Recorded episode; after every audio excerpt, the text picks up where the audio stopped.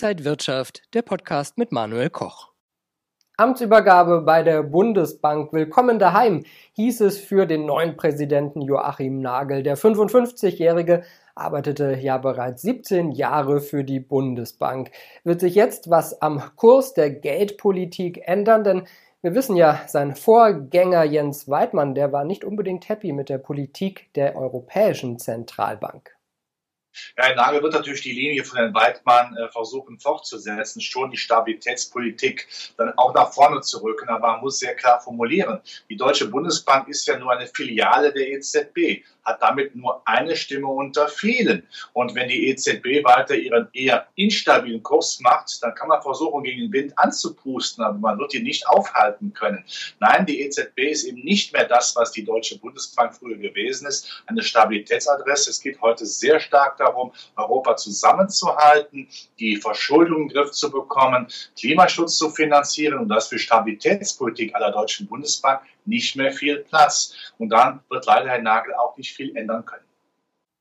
Wir schauen auf die Märkte und den DAX, auf den Bitcoin, der ganz schön gefallen ist und wir schauen auf die Inflation. Das alles jetzt bei Inside Markets hier aus dem Berliner Studio. Ich bin Manuel Koch. Herzlich willkommen.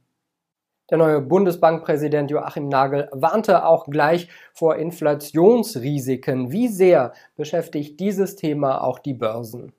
Ja, das Thema Inflation ist wohl das Megathema in diesem Jahr auch für die Börsen ganz klar. Und man kann auch vor Inflation warnen. Wenn aber der Chefvolkswirt der EZB kürzlich gesagt hat, dass mittelfristig die Inflation wieder runterkommt, wieder im Rahmen der Zielvorgaben der EZB ist, dann ist damit sehr klar, mit einem Wink des Zaunfalls angemerkt, dass die EZB nicht wirklich Inflationsbekämpfung machen wird. Und das haben wir ja oft genug besprochen, auch hier an dieser Stelle. Äh, solange die Inflation nicht bekämpft wird, ist sie ein Freund, nicht der Feind der Aktienmärkte, weil Aktien Sachkapital sind und Inflation hebt Sachkapital. Ja, und welche Themen sind für den DAX jetzt zu Jahresbeginn entscheidend? Es ist natürlich zunächst mal das Thema Omikron und die Auswirkungen auf die Konjunktur. Also die Angst, dass Omikron, die ja eine Variante, die ja sehr ansteckend ist, äh, die kulturellen Erholungsprozesse bremsen könnte. Aber ich persönlich bin guter Dinge. Ich bin kein Virologe, ich möchte mir keine medizinische Meinung erlauben, aber man hört natürlich durch den Blätterwald. da sagt man ja, Omikron ist massiv ansteckend, aber zum Glück im Vergleich zu den Vorgängervarianten nicht mit den großen medizinischen, gesundheitlichen Folgeschäden verbunden. Und wenn das der Fall sein sollte, haben wir gute Chancen natürlich in diesem Jahr äh, Corona in den Griff zu bekommen oder besser gesagt, wir arrangieren uns damit. Das setzt allerdings voraus dann, dass die Politik auch in Deutschland durch klare Kante gibt. Ich bin der Meinung, nach zwei Jahren ja, Corona sollte man fähig sein, auch in der deutschen Politik, Bundesländer und auch Bundesregierung mit einer Stimme zu sprechen, damit man eben auch Konsumenten und Unternehmen nicht weiter verunsichert. Diese Kakophonie hält man teilweise nicht mehr aus klarer Blick in die Zukunft, klar sagen, wir werden damit leben müssen, aber wir bekommen es in den Griff und dann gemeinsam mit einer Stärke durch Impfung kriegen wir das Problem gelöst. Das andere Thema ist natürlich, das haben wir schon besprochen, die Zins- und die, die Geldpolitik. Aber ich bin der Meinung, es wird zwar etwas restriktiver, aber nicht so restriktiv, dass man sagen muss, der Zinsmarkt hat eine Chance gegenüber dem Aktienmarkt. Denn als Beispiel USA genannt, US-Notenbank, es kann ja gut sein, dass die US-Notenbank bis Ende 2023 eine Billion Liquidität sozusagen wieder abzieht, also quasi das Liquiditätsumfeld entwässert. Aber wenn man sich vor Augen führt, dass man dann immer noch sieben Billionen an Liquidität haben. Und zum Vergleich, zu Beginn der Omikron oder Omik, äh, nicht Omikron, äh, zu Beginn der Corona-Pandemie Anfang 2020 wir bei 4,2 Billionen gelegen haben Liquidität, dann muss man nicht die Sorge haben, dass die Zinsen dramatisch steigen.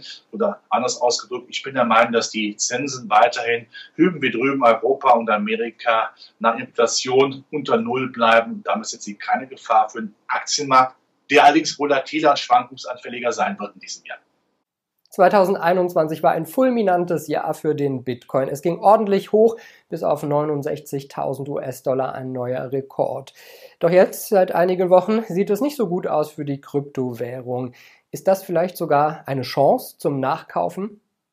Also Kryptoanlagen sind nicht wegzudenken. Sie werden definitiv weiter existieren. Man ist ja so weit, dass man sich immer mehr in die Breite geht. Selbst die größten Kritiker, Jamie Dimon zum Beispiel, JP Morgan-Chef, ist ja der Meinung, ich mag sie nicht, aber wenn die Kundschaft sie haben will, dann bekommt sie die Kundschaft eben auch, bleiben sie aktiv. Allerdings die Schwankungen muss man aushalten und auch hier sieht man sehr schön, dass natürlich die Ängste vor einer Liquiditätsverknappung auch vor den Kryptoanlagen nicht halt machen.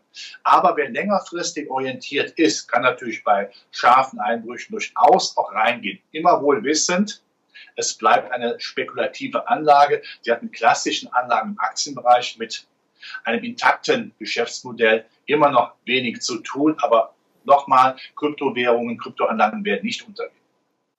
Wie sollten sich Anleger jetzt positionieren, die Strategie fürs Jahr aufstellen?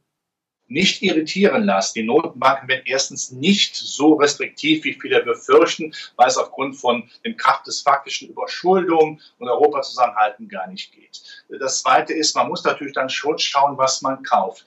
Äh, also die Spreu trennt sich vom Weizen nur die Werte kaufen im Hightech-Bereich. Im zyklischen Bereich, äh, wo man sagt, ja, da gibt es ein Geschäftsmodell, das macht Sinn. Oder wie bei den gefallenen Engeln, Luftlinien, Flughäfen oder äh, den Reisekonzernen. Da kann man dann auch einsteigen. Wenn es dann runtergeht, kauft man auch nach.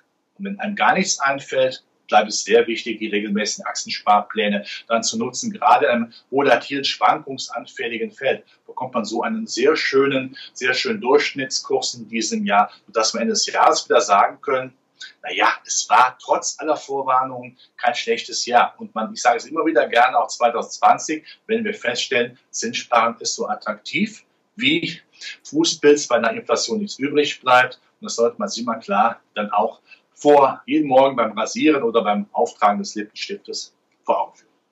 Wenn euch das Video gefallen hat, gebt mir gerne einen Daumen nach oben, kommentiert und postet. Und ansonsten sehen wir uns in der kommenden Woche wieder bei Inside Markets. Ich bin Manuel Koch. Happy Friday. Und wenn euch diese Sendung gefallen hat, dann abonniert gerne den Podcast von Inside Wirtschaft und gebt uns ein Like.